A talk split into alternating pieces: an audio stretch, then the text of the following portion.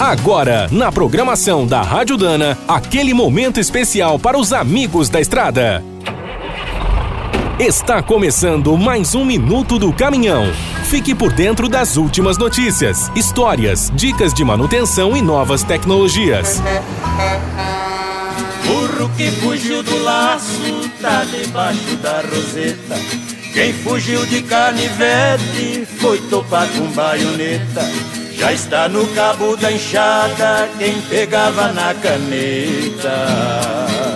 Nos últimos anos, a vida dos caminhoneiros autônomos e pequenas transportadoras se transformou numa luta diária para pagar as contas. Segundo os estudos da NTC e Logística, os fretes vêm perdendo valor desde 2014 e, para piorar, as despesas aumentam todos os dias. Está ficando cada vez mais difícil cobrir os gastos da estrada, manter o caminhão em ordem e sustentar a família com o que se recebe.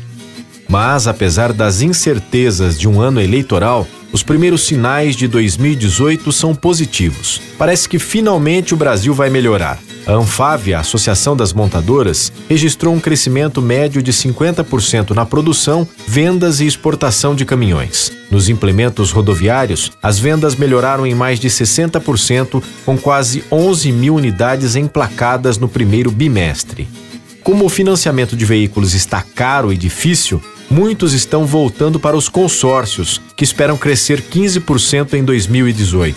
É certo que a safra de grãos não repetirá o recorde anterior, mas a queda será de apenas 5%, chegando a 226 milhões de toneladas.